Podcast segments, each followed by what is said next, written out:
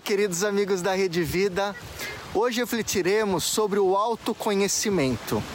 No famoso templo de Apolo, em Delfos, está gravado o lema grego Gnote Salton, que significa conhece-te a ti mesmo.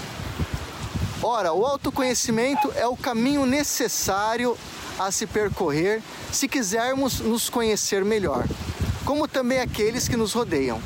A superficialidade em julgar os outros se dá pelo fato de sermos nós mesmos os primeiros a não julgarmos a nossa própria realidade interior, com seus méritos e limitações.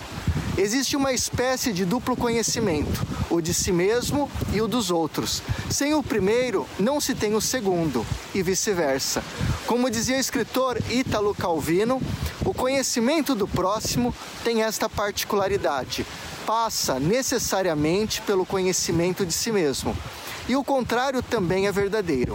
O grande Shakespeare observa: conhecer bem um homem significa conhecer bem a si mesmo. Infelizmente, em nossos dias, o conhecimento de si mesmo e dos outros é uma prática pouco incentivada. Talvez porque, como dizia o cartunista americano Johnny Hurt, Conhecer-se pode ter uma surpresa desagradável. Professor Fernando Tadeu para a Rede Vida. Frente a frente com a missão de comunicar. Tchau, tchau.